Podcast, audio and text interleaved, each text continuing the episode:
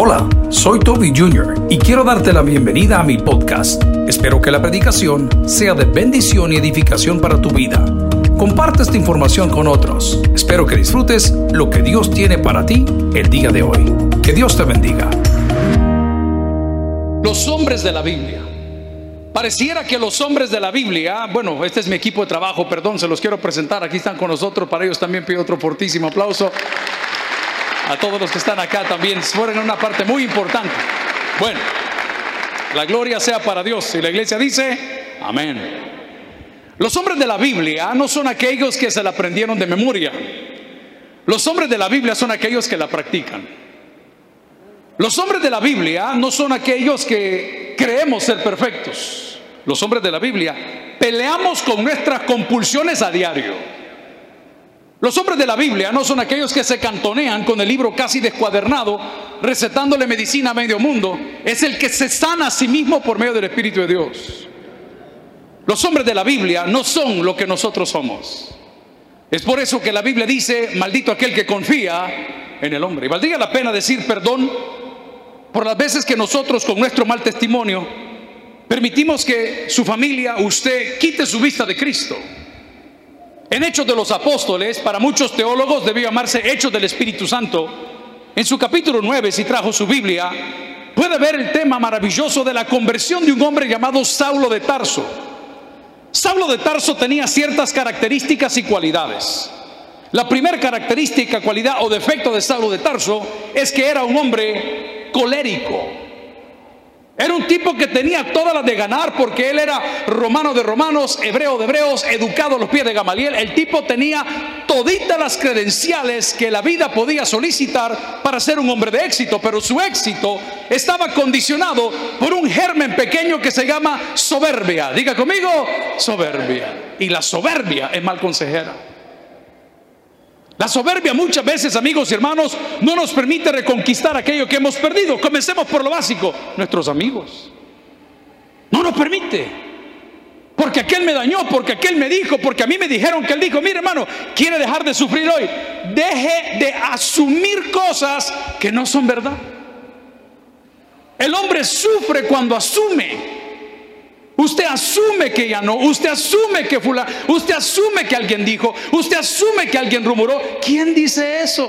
Si sus ojos no lo vieron y sus oídos no lo escucharon, no sucedió. ¿Alguien dice amén esa palabra el día de hoy? Porque a pesar de que nosotros estamos acá, allá afuera, sus esposas, sus hijos, sus madrecitas, sus familiares están orando por ustedes. Pero usted asume que no, asume que puede ser asume que le vinieron a rumorar. Y el enemigo es especialista en torturarnos espiritualmente. Y cuando usted combina las dos cosas, el asumir y la soberbia, usted está muerto, hermano, en vida. Porque se puede levantar al taller, se puede levantar a lavar ropa, se puede levantar en el equipo, puede estar jugando fútbol, pero la Biblia dice, ¿de qué le sirve al hombre si ganare todo el oro del mundo, pero pierde su alma? ¿Y qué se traduce? Su paz. La Biblia también dice, en paz me acostaré y así mismo dormiré, porque solo tú, Señor, me hace vivir como confiado. Gloria al Señor si se lo quiere regalar. Aquí quiero llegar, amigos y hermanos, cuidado con la soberbia. Estoy tratando de probar que los hombres de la Biblia no son los que la estudian, son los que la viven. Eso es todo lo que quiero probar. Que cuando viene cualquier pastor o cualquier religioso, por favor tenga cuidado porque cara vemos y corazones no sabemos. Por eso la palabra dice, este pueblo de labios me honra, pero su corazón, dice Dios, está lejos de mí. ¿Y qué pide Dios? Un corazón sencillo, hermano. Un corazón humilde. ¿Qué nivel de lugar donde estamos sentados el día? ¿Alguien da gracias a Dios por este lugar? Gloria a Dios, yo también lo doy. Amén. Primer mundo. Primer mundo. Increíble. De los 52 años que tengo, desde que tengo 18, conozco este lugar. Y hemos visto la evolución. Y hemos visto el orden. Atención. Y hemos visto el respeto. Y hemos visto que años atrás había que caminar con la cabeza agachada. Eso ya no es así. Y vemos años atrás, venía alguna persona de seguridad y usted se apartaba creyendo que ya no es así. Hoy usted lo puede ver en actividades, lo puede ver en juegos de pelota, lo puede decir, Señor Santo, algo está pasando. ¿Saben qué está pasando? Dios está en este lugar. como está también en su corazón. A esa es la honra y la gloria. Qué bueno por ellos. Y por favor, le pido que no asuma nada. Dele gracias a Dios. ¿Cuántos desayunaron el día de hoy? ¿Y cuánto les costó? Ah, va. Entonces debe estar molestando con J, va. Porque no le costó nada. ¿Se acostó ayer? Sí. ¿Y cuánto pagó de renta? Nada. Yo dice, ¿qué, fregado estamos, fregado estamos nosotros que trabajamos para traer la comida a ustedes, hermano. Topado nos tienen a nosotros allá los impuestos para que siga rugiendo para acá. Entonces, no asuma. Ay, yo no tengo esperanza. Ay, ya no tengo salida. Lo digo en todo lugar donde predico. Si hay una puerta, hay una salida. ¿Saben qué dice la Biblia? Jesús es la salida. Juan 14, 6, que dijo, Jesús dijo, yo soy el camino y la verdad y la vida, y nadie viene al Padre, Él es la salida. Pero como no quiere, porque está ensoberbecido, porque yo tengo que probar quién soy, porque hermano, usted no tiene que probar nada. Solo tiene que abrir su corazón para recibir de Dios. Los hombres de la Biblia, como Saulo de Tarso, tenían un pasado terrible como todos nosotros. No se clave en su pasado, no se clave en su error, no se clave en su debilidad. Ponga sus ojos en Dios y trabaje su pasado, trabaje su error y trabaje su debilidad. Póngase a hacer barra. Ay, yo no me levanto. Es que acostado no se puede, hermano. Ay, que yo no puedo hacer sentadilla. Es que ahí no se puede, hay que ir a hacerlo.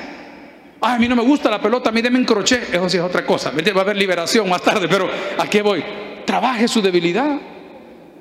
Es que yo no puedo carpintería, es que yo no puedo fontanería, es que yo no puedo electricidad, es que yo no puedo. Si es que nadie nació pudiendo, todos aprendimos. ¿Alguien dice amén esa palabra? Amén. Sea parte de la solución, hombre, no del problema. Ya vieron cómo el programa va avanzando. Usted entra nivel 1, nivel 2, nivel 3, nivel 4 y para su casa. Aquí está la bendición. Ahí está el volado. Adáptese, hombre. Si este volado ya va a pasar. ¿Quién quita si en Navidad vamos a estar todos afuera, amén? Hoy resulta, no, me dejen de lo que hoy, hoy resulta. Entonces nos vamos a quedar sin trabajo, va director, estamos mal. Los hombres de Dios no son los que memorizan la Biblia, los hombres de Dios no son los que andan la Biblia, los hombres de Dios no son los que se ponen corbata, los hombres de Dios trabajan sus debilidades. Los hombres de Dios están dispuestos a aprender. Los hombres de Dios humillan su corazón delante de Dios, porque dice la palabra que si nos humillamos delante de Él, Él nos va a exaltar. Recibe esa palabra, hermano. No se gane el respeto de la gente, gane el respeto de Dios. Para ganarte el respeto de la gente muchas veces tienes que caer en cosas que no son correctas, tienes que hacer cosas que no son correctas. Pero para ganarte el respeto de Dios solo tienes que ser obediente. Qué cosa más bella. Yo, yo, amo a Dios por eso, hermano. Es que no les puedo ofrecer otra cosa. Quisiera decir, mire, nos van a vacunar y todos vamos a cambiar. Es mentira. Fíjense que uno de nuestros compañeros que viene siempre con nosotros, le pusieron la vacuna ayer, hoy amaneció doblado. Y le digo yo, vos sos salado, bicho. Mejor no te lo hubieras puesto. Y otros que le pusieron la vacuna no sintieron nada, solo amor por la enfermera. Mire qué terrible. ¿ah? ¿Y qué siento que la amo? Le dijo el bebé. Fíjese, pero ¿a qué voy? Muchas veces la solución suya no es la solución de su vecino. Ese es el problema. Mira, yo te voy a enseñar cómo te vas a comportar aquí. No es lo mismo, hermano. Se lo voy a decir de una manera un poco más grosera. No todos vamos al baño a la misma hora. Yo, te voy a decir aquí como el volado. No, no, no. Es como Dios dice, hermano. Si usted se clava en eso y trabaja su debilidad y le baja un poquito a la soberbia y dice, Señor, aquí estoy, quiero conocerte, quiero que cambies mi vida, ya no voy a memorizarme la Biblia, voy a ponerla en práctica, su vida va a cambiar para bien. Sablo de Tarso capítulo 9 de Hechos de los Apóstoles, que debe llamarse Hechos del Espíritu Santo, dice que Saulo iba caminando aún respirando amenazas de muerte. O sea, ese tipo era groseramente soberbio. ¿Y qué andaba haciendo? andaba persiguiendo a los que según él estaban haciendo mal. Porque todo depende de su punto de vista. Muchos decimos, hey pastor, yo estoy aquí por una injusticia. Ok, ¿y qué dice el sistema? No, usted está aquí por una falta. Entonces viene el sistema y comienza a analizar a través de su juez y dice, vamos a ver si era injusticia o, o falta. Y si tiene un buen abogado, lo va a sacar, hermano. ¿Cuántos tienen un buen abogado? No engañen, hermano. Los abogados son como los plátanos, no hay uno recto. Ahí andan sacándole pisto a tu mamá. Mándeme 50 pesos que quiero hacer el escrito. Que... Mentira. Ya está panza arriba en un Mr. Donald y vos bien fregado aquí adentro. Pero la Biblia dice, abogado tenemos para con el Padre, que es el Espíritu Santo. Esa es otra cosa, mira. Esa es otra cosa, mira. Ahí va viendo usted como su escrito, como su escrito, que usted lo hizo y usted lo envió y no tiene las credenciales, pero tiene un gran abogado. Lo ponen en esa mesa y milagrosamente, se lo digo porque sucede, comienza a avanzar y comienza a avanzar. Y algún profesional lo ve, mira, fíjate que este por esta razón lo tienen aquí. ¿Y dónde lo hay? Ahí estaba el expediente, enseña. Y como el salvadoreño es metido, ¿me entiende? Ah, no, si yo me tiro al suelo, vienen a verlo de atrás. No decían, metido. Y Dios comienza a obrar y comienza a avanzar para mostrarte que Él es Dios y que puede todo. Entonces pregunto, ¿por qué seguir respirando amenazas de muerte? ¿Por qué seguir con ese rencor en tu corazón diciendo, el día que yo salga ya vas a ver? No voy a ser grosero, pero si ese es el problema, nunca vamos a salir, ni yo de mis pecados ni usted de los suyos. Pero si le digo al Señor como esas alabanzas clásicas, cámbiame Señor con tu espíritu, cámbiame Señor, hazme como tú. Tú el alfarero, yo barro soy. Tómame y cámbiame, es mi oración. Las cosas comienzan a fluir. Felicito al equipo de trabajo porque hoy que llegamos y pasamos todos los procesos, nos sanitizaron los zapatos, sanitizaron el vehículo, nos pidieron las identificaciones, nos pasaron por el escáner, nos tocaron. Unos pidieron la doble. Yo otra vez, por favor, decíame. Una de las señoras que estaba en la entrada, yo creo que hay que darle el, el premio a la custodio del año. Yo se lo voy a regalar el día que lo nombre. Señora más nítida. Y yuca, hermano. Párense aquí, póngase allá, hágase así, váganse. Yo al final le dije, abráceme, mi amor, abráceme, pero duro, con ese fusil y el radio aquí, abráceme. Y al final de todo me le acerco y le digo, mire, acabamos de estar en consenso con los compañeros y nos la queremos llevar a trabajar a la Misión Bautista Internacional como encargada de seguridad. Y me dice, ah, me dijo, pero a mí me dan viático, hasta abrazo le voy a dar, mi amor. Le dije, amén. ¿Sabe cuál es la diferencia? La actitud. Esa mujer disfruta su trabajo disfruta su trabajo. Ella está, pongan, quiten, vengan, vayan. Y tiene autoridad. Y nos tocó a todos, hermano, a todos. Pero lo hizo de una manera amable, porque es parte de la respuesta y no del problema. El problema es cuando la actitud está aquí como la tenía Saulo de Tarso, que él quería seguir fregando con J, él quería seguir apretando, él quería una venganza y de repente se topó con una pared. Amigo y hermano, con Dios nadie gana. Perdóneme lo que le voy a decir. Y le digo como hijo de predicador y pastor que huimos del llamado de Dios, que huimos de todas estas cosas porque de pequeño conocemos las malas mañas de la iglesia, las malas mañas de los pastores, las malas mañas de los diáconos, las malas mañas de la diaconisa. Yo bromeo mucho con ella, así es la falda de larga, mire hasta el ojo el pie, pero la lengua le llega a la esquina, le digo yo. Increíble la maestra. ¡Qué terrible! Ah, no, pero mi Padre Santo, aleluya, gloria. Mentira. Si había te crucificado siete veces. Terrible. Por eso dije que los hombres de Dios no son los que se ponen la Biblia de memoria, no son los que la portan abajo del brazo, no son los que se ponen una corbata. Los hombres de la Biblia y de Dios son los que practican lo que la Biblia dice.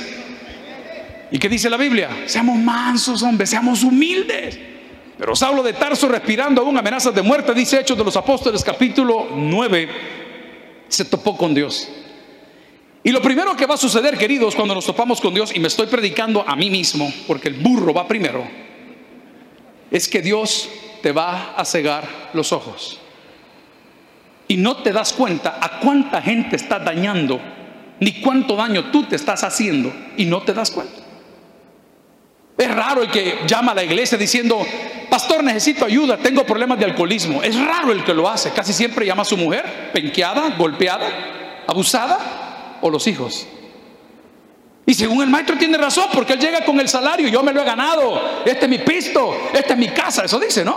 Y yo me lo bebo y si quiero lo regalo, ¿y qué? Y raca, pa, pa, pa, pa, Y de repente se consiguió una noviecita, que sí está bien. Nunca olvide un principio, no está muy bien. el principio es que así como la conociste, así la vas a perder. Jamás se te olvide eso. Tan bonito que es ir a pegarse el revolcón al oso. No sé cuántos recuerdan del oso, ¿verdad? Sí, pero las chamaquitas no cocinan, papá. Las chamaquitas no vienen a hacer fila aquí para traerte tus cositas cada tres meses. Esa gente no está pendiente de tus hijos. A le gusta el vacilón, el reventón, la musiquita. La vamos a hacer rico. Hasta que termine en cárcel de mujeres también. ¿O no? Entonces el hombre, claro, lo primero que hace es que Dios le cierra los ojos. Nos cierra los ojos. Y comenzamos a cometer errores tan básicos, hermano. En El Salvador no se pueden cometer mucho, como la violencia. No se puede, hermano. Básico. Te metiste a la calle equivocada. Va, ahí terminaste ya. ¿Entienden o les explico? Pues resulta que no saben quién fue. ¿Ah? Sí, fíjate que ahí lo vimos pasar, ya no salió. Te bajaste en la parada de buses que no era. Solo eso, grave error. Chiporrotean los yunques, surgen las vías del arte, patria, o sea, terrible. Entonces comenzamos por nuestra soberbia. Cuando nos topamos con Dios, una cosa es molestar hombres, otra cosa es molestar a Dios. Hace poco en los medios de comunicación allá afuera habían agarrado un pastor que es muy bueno. El tipo es muy bueno, que piensa diferente, pero es bueno, es pastor, hombre. Hay que dejarlo en paz, que haga lo que él tenga que hacer. Y uno de estos muchachos que molesta mucho, un señor en redes sociales, que lo comenzó a agarrar de pila y le digo a mi equipo de trabajo, este señor acaba de cometer el error de su vida. Porque no se trata si el pastor es perfecto. Dios no busca herramientas perfectas, busca herramientas útiles. Y muchas veces la llave que vas a ocupar está toda torcida, toda quemada, toda soldada, pero sirve para quitar el perno que necesitas. Y Dios utiliza ese tipo de gente. ¿Alguien dice amén el día de hoy? Esos son los hombres de la Biblia. Y comenzaron a darle que fulano y que el pastor y que la iglesia. De... Ah, y le dije yo, te metiste con quien no tenías que meter. No conmigo, con nosotros hagan lo que quieran. Con Dios nadie gana, hermano. Gloria a Dios por ello. Hoy le explico por qué. Hoy le explico por qué. Porque Dios es Dios y se va a defender. Sí se va a defender. No queremos entender en nuestra vida íntima, en nuestra vida sexual, no queremos entender. Somos hombres, somos pícaros, tenemos malos pensamientos. Te diste cuenta que, que tenés la bendición de Dios, que sos bien bonito. ¿Cuántos dicen amén? No engañen, hermanos, amén. Hoy resulta que un bonito, amén. Hay un muñeco que dice, ¿por qué estoy soltero a los 30 años? Tiene dos modos, feo, feo. No, no, no le sale nada. Pero te diste cuenta que es bonito y que las hipotas te llegan a buscar porque sos el, macholito, porque metes goles y todo el rollo. Y como no te quisiste parar y te paseaste en siete familias, ¿sí? Siete hipotas, siete hijos, siete esposos, siete suegras, ya el infierno. Siete suegras del infierno, hermano. No, pero vos todo bien, yo aquí, Un virus te va a poner el Señor. Un virus te va a poner el Señor. ¿Y qué pasó? Ay, a fulano. No, si no funciona ni empujado, ya.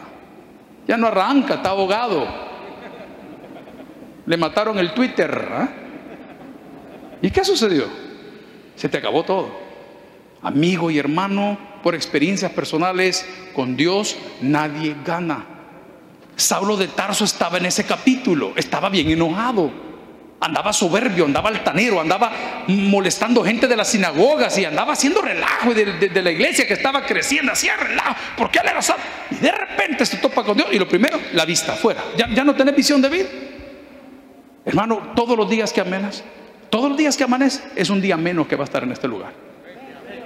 Lo voy a repetir por si no me vieron ahí atrás cada día que amanece es un día menos que vas a estar en este lugar. Entonces, ¿cómo tengo que amanecer? Agradecido, agradecimiento tengo en mi corazón. Ese le va a tocar a él. Canto de alegría, elevo con mi voz. Muchas son las cosas que el Señor me ha dado y en agradecimiento, y en agradecimiento le sirvo a mi Señor. Todos los días. Un día menos.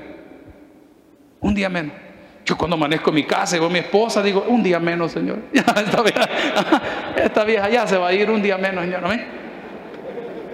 Otro día con vos. No, hombre, un día menos, hermano. No sé cómo está la onda suya.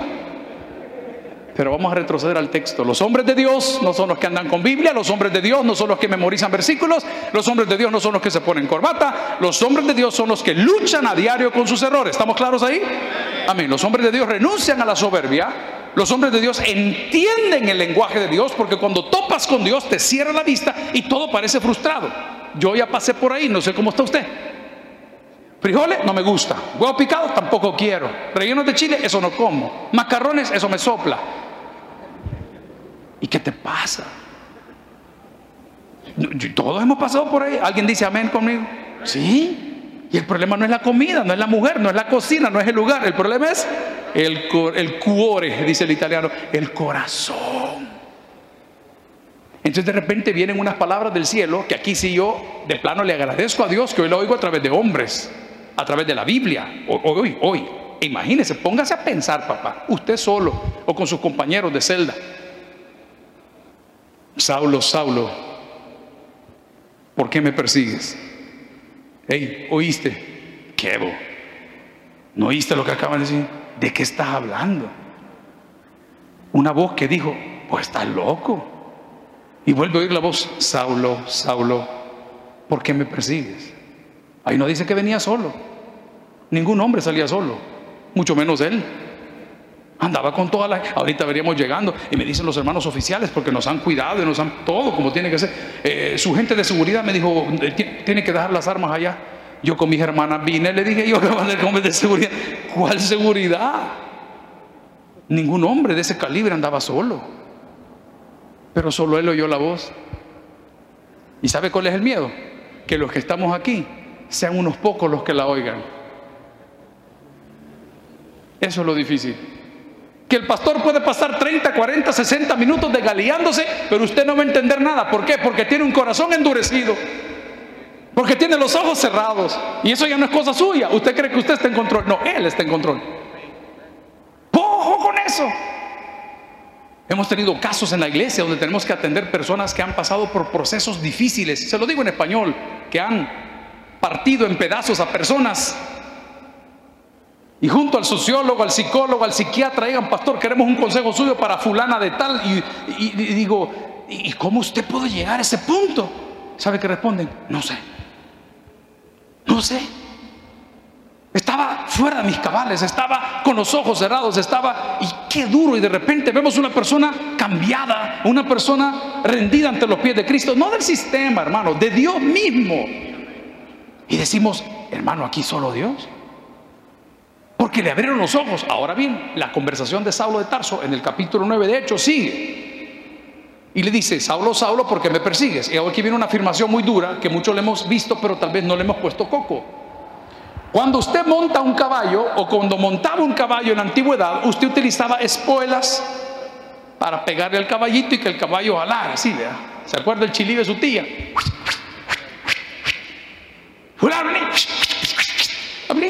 Ya, venía usted, ¿verdad? Obedecía la voz de la hermana. Ok. Dios le dice a Saulo en esta voz que solo él oía, porque ahí no aparece nadie más, aunque yo afirmo que solo no iba. No iba solo.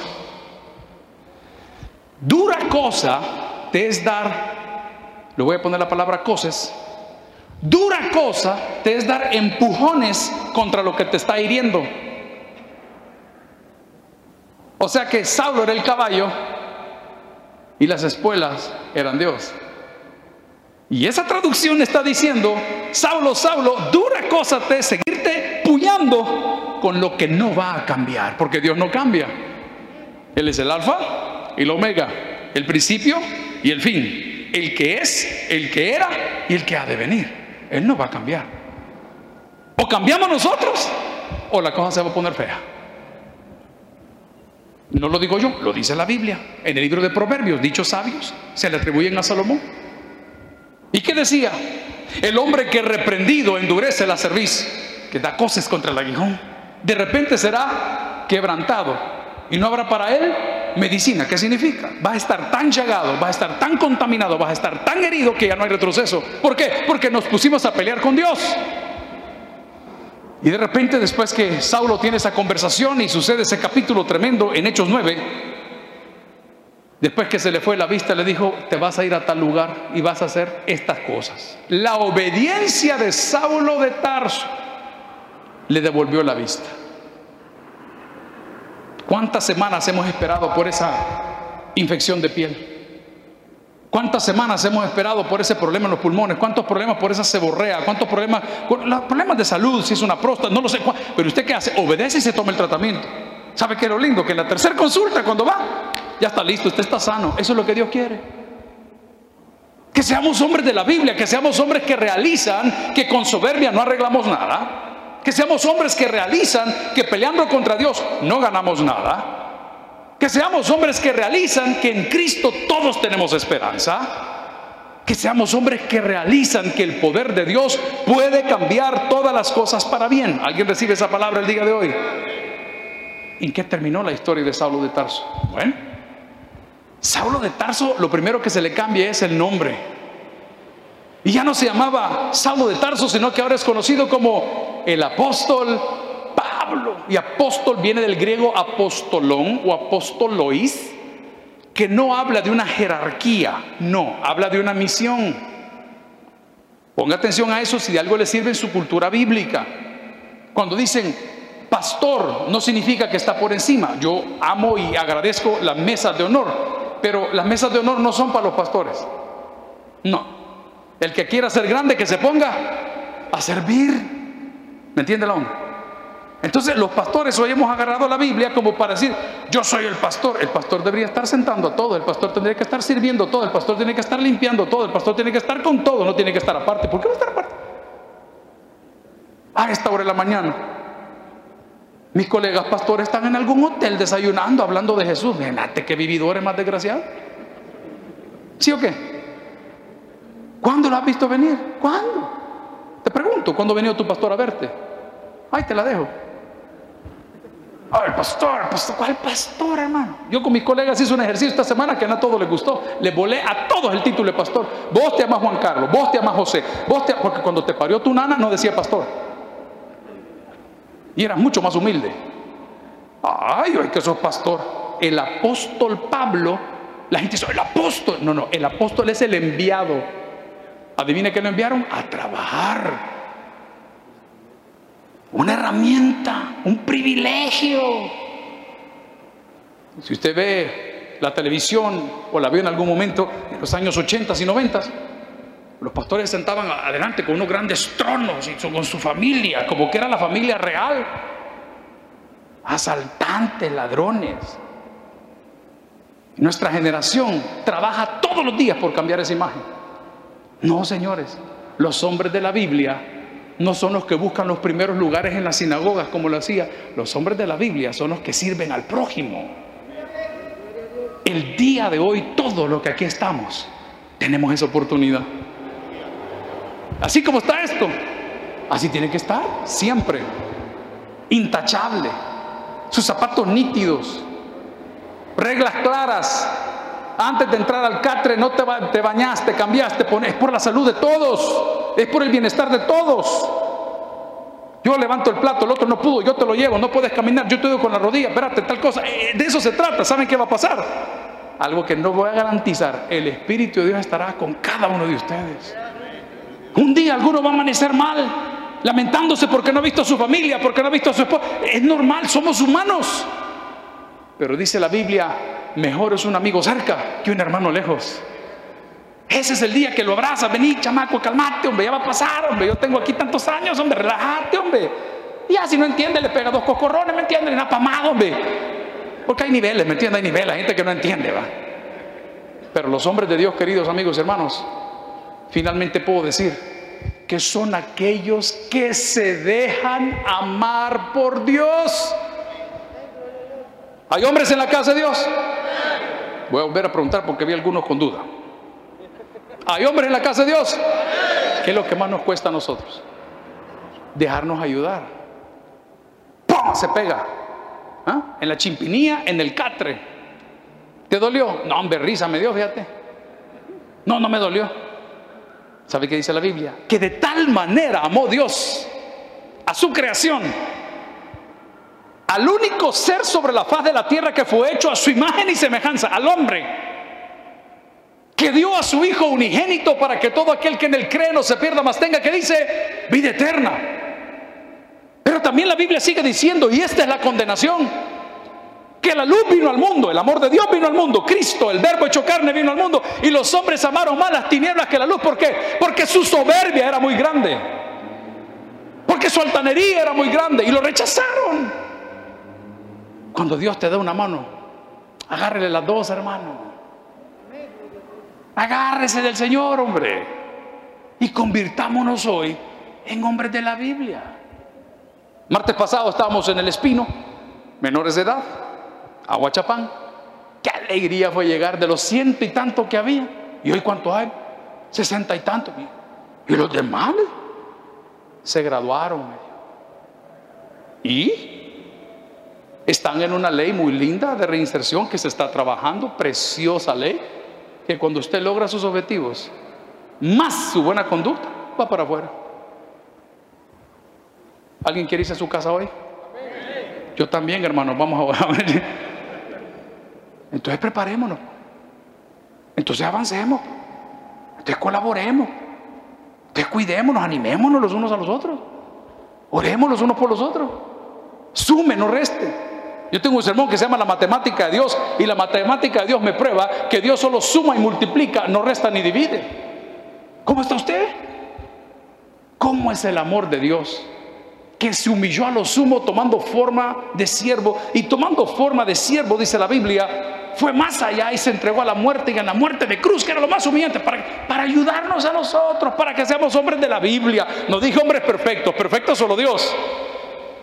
Pero hombre de la Biblia será todo aquel que después de haber cometido un error o de haber recibido una falsa acusación, renunciará a la soberbia, trabajará en sus errores internos, pondrá a Dios por abogado suyo, sumará a la causa de su próxima libertad hombre de la Biblia es aquel que pone a Dios en su corazón.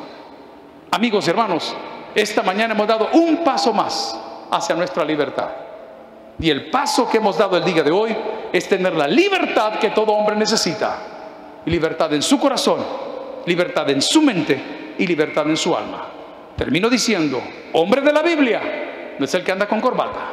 Hombre de la Biblia es el que cumple la palabra del Señor. El que tiene Dios por el que oiga, vamos a orar en esta hora. Gloria a Cristo. Gracias por haber escuchado el podcast de hoy. Quiero recordarte que a lo largo de la semana habrá mucho más material para ti. Recuerda, invita a Jesús a tu corazón. A cualquier situación, Jesús es la solución. Prueba a Jesús. Si no te funciona, te devolvemos tus pecados. Muchas gracias y hasta la próxima.